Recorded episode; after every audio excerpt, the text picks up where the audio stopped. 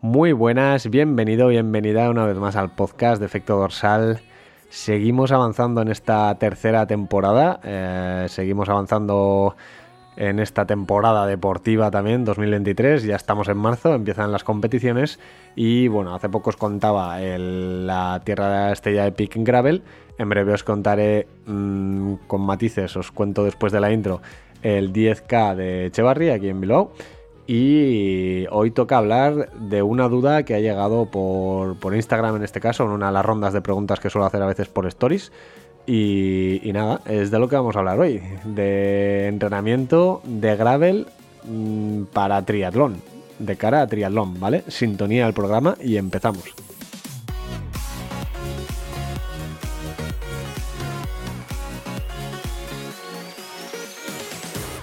Bueno, antes de meternos al, meollo, eh, aclarar que he dicho triatlón, pero hablo de ciclismo en general. Lo que pasa es que eh, lo interesante de lo que vamos a ver hoy es eh, pues esa aparente diferencia entre un ciclismo gravel, ¿vale? Como más recreativo o asociado a lo recreativo y eh, un ciclismo más competitivo con una cabra, una, bicicleta de triatlón, etcétera, etcétera, ¿vale? Que es por ahí por donde iban un poco los tiros de la pregunta que hizo, o sea, de la persona que hizo esta pregunta por Instagram, que es David Martínez, Davides, eh, que bueno, que ya nos conocemos. entonces, dicho esto, ¿es compatible compaginar el gravel con el triatlón y demás? Eh, y estoy hablando, eh, vamos a dejar de lado la nueva modalidad que nos hemos sacado de la manga en la Federación de Triatlón del triatlón gravel, ¿vale? Eh, porque esto lo podemos hablar en otro episodio más a fondo si queréis y si me metéis y me tiráis de la lengua en los comentarios, me caliento y grabamos otro. pero bueno, lo que decía, ¿no? De cómo transferir este tipo de ciclismo a un triatlón de media distancia, por ejemplo, ¿vale? Vamos a poner el perfil de triatleta de media distancia, ¿vale? o incluso de larga distancia o, bueno, eh, sin drafting, que desgraciadamente cada día tenemos menos, ¿vale? Eh, a lo que voy es, yo siempre he dicho, eh, o, si escuchas mis programas desde el principio, o, lees mi blog, que está ahí, ¿no? Que, creo que es una fuente también de recursos que se deja un poco más de lado, pero tiene mucho contenido porque viene de muchos años atrás, pues siempre he defendido un poco ¿no? el uso de la mountain bike en invierno para eh, pues ese trabajo de base o incluso ese trabajo de fuerza más bien y técnica, ¿no? Pues por todas las bondades que eso puede traer de cara a luego la bicicleta de, triatlón, la cabra o, incluso la de ruta, ¿no? Em, en el caso del gravel es como eh, un paso ahí más allá, ¿no? En el sentido de que puede ser, depende de dónde vivas, no tan agresivo como el mountain bike, puede ser incluso más agresivo que el mountain bike, depende de dónde vivas, como es el caso del País Vasco, ¿no? Porque te puedes meter por pistas que están un poco rotas, eh, hay mucho desnivel, etcétera, etcétera. Entonces te puede hacer la misma función de la mountain bike y te puede hacer la función sustitutiva a la mountain bike o quitándole, mejor dicho, ese grado de riesgo de caída, riesgo de patinazo, riesgo de X, ¿no? Entonces, es como un paso ahí a caballo entre la complejidad de mm, tirarte por una trialera, un sendero o incluso bajar una pista con una mountain bike y pues el hecho de ir en carretera de esa manera tan estable o incluso rodillo, ¿no?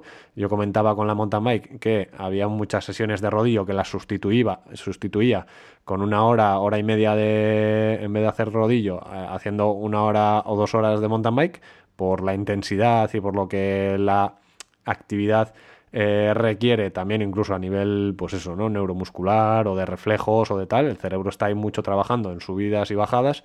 Eh, entonces, este trabajo que, que, sustituíamos antes con la mountain bike se puede hacer ahora con la gravel, pero claro, eh, conlleva ese componente técnico de riesgo, ¿vale? Entonces eso, si vivimos en una zona como puede ser Burgos o Valladolid o sitios de estos que son más llanitos y tenemos pistas, le podemos dar ese puntito extra que conseguíamos con la mountain bike quitándole el componente ese de peligro, ¿vale? Entonces, ¿qué componentes extra dejamos, no? O dices, joder, quitas la mountain bike, los senderos y le quitas la gracia. Bueno, te podemos conseguir ciertas adaptaciones que eh, en ciclismo pues igual no encontramos, ¿no? Principales ventajas que le veo yo a sustituir la bici de carretera, entenderme, por eh, la gravel, ¿no? Eh, lo principal, eh, pues básicamente que varías mucho de terreno, ¿vale? No es tan, entre comillas, pestoso como decir, venga, cuatro horas de base por ahí, sin meter plato y demás. Una gravel te permite un poco más de libertad, te, permite meterte por senderos, por cosillas por ahí entre campos o, o en bosque que no puedes llegar a, ver por carreteras, ¿no? Entonces, pues bueno, mentalmente desconectas más, etcétera, etcétera. Eh, también está un poquito asociado, eh, no sé si justa injustamente, a un ciclismo un poco más recreacional, ¿no? Entonces, eh, seguramente sea más fácil llevar esos rodajes a pulsaciones bajas que con una, una bici de carretera ya solo por el hecho de que en cuanto te adelanta alguno, eh, mucha gente se calienta y se mete detrás de la rueda o va ahí medio picado con el que la acaba de adelantar. Mm, en gravel, si tú vas por el campo y vas por sitios así de estos recónditos que me gustan a mí, pues generalmente no te cruzas con nadie en muchos kilómetros y vas a tu bola y vas desconectando y vas pensando ahí en lo maravillosa que es la vida y no te picas con nadie, con lo cual esos rodajes fáciles son mucho más fáciles de hacer, ¿vale? Por otro lado, eh, mantenemos o podemos llegar a mantener o incluso buscar ese componente técnico que decía de, la mountain bike, ¿no? Pero eh, como un paso intermedio, digamos, o sea, porque al final puedes encontrarte o puedes ir a buscar pistas que sean un poquito más rotas, que no sean tan llanas y, compactas como, como una pista forestal normal, y le estás metiendo un plus ahí pequeñito, controlado de mm, pues manejo de, la bicicleta en un terreno un poco más tal. Incluso si tienes una subida un poco más escarpada en algún momento, pues puedes hacer un poquito ahí de, cambiar posiciones, de, etcétera, etcétera, ¿vale? De pedalear en, en subidas y demás, que cambia un poco la biomecánica. Y además, pues bueno, eh, lo, que, lo que te digo, ¿no? Buscarle el, componente técnico en la misma posición que vas en carretera, ¿vale? Porque al final el manillar va a ser eh, un poco más ancho generalmente, pero va a ser como el de carretera, con lo cual esa posición que, llevas con las manos, con las muñecas neutras, por así decirlo, que no vas en, en un agarre de prono, eh, pues es mucho más específico, por así decirlo, del, ciclismo de carretera, ¿vale? Eh, en la mountain bike, pues al final vas agarrando con las palmas hacia abajo, ¿vale? Agarre prono, entonces, eh, pues eh, no es lo mismo que luego cuando coges un manillar, aparte que el manillar suele ser más ancho, en la mountain bike es más estable, con la gravel le podemos dar ese puntito de inestabilidad con un manillar más estrechito, ¿vale?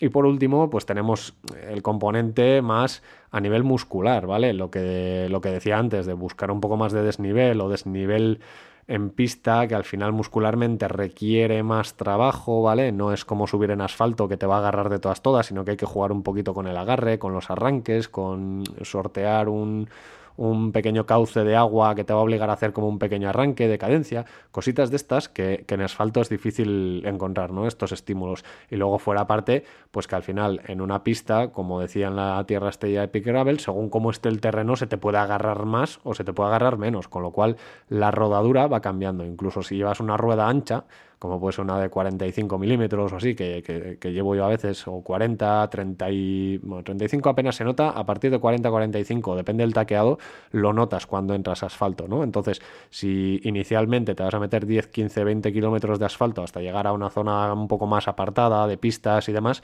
pues es un trabajo que estás haciendo ahí también muscular a nivel de asfalto. Sí que es verdad que lo mismo, no consigues las mismas medias, aunque se rueda muy bien con este tipo de ruedas, aunque no lo parezca, pero estás metiéndole ahí un plus de más resistencia a la rodadura, con lo cual, pues bueno, estás haciendo un puntito extra de trabajo muscular, ¿vale? Con lo cual luego, pues bueno, lo vas a, lo vas a transferir, que cuando cojas una, una cabra o cojas una, una, bici de ruta que tenga unas cubiertas de 25, de 28, pues vas a notar que vas como un tiro seguramente.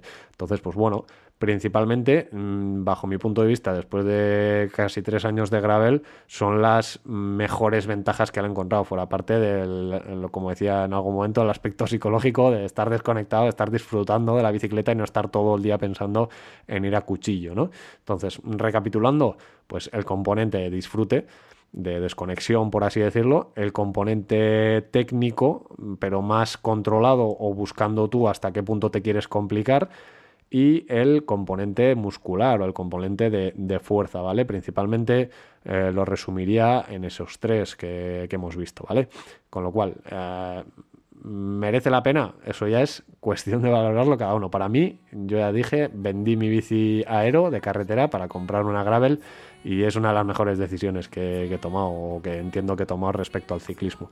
Em, dicho esto, ya la semana que viene eh, igual os cuento el 10K de, de Echevarri que tenía programado porque llevo, no sé si se habrá notado en la voz, llevo toda la semana con la voz cogida en casa prácticamente sin salir. Y bueno, eh, llegamos ahí un poco a medias, con lo cual hasta el último momento no sé si lo correré o no. Eh, mi intención es correrlo, pero bueno, eh, no, lo tengo, no lo tengo muy claro. escucharé al cuerpo y en función de cómo evolucione, pues saldremos o, o no. Dicho esto, la semana que viene sorpresa, puede que os cuente el 10K o puede que os cuente otras cositas. Pero hasta entonces, como siempre, salud y kilómetros.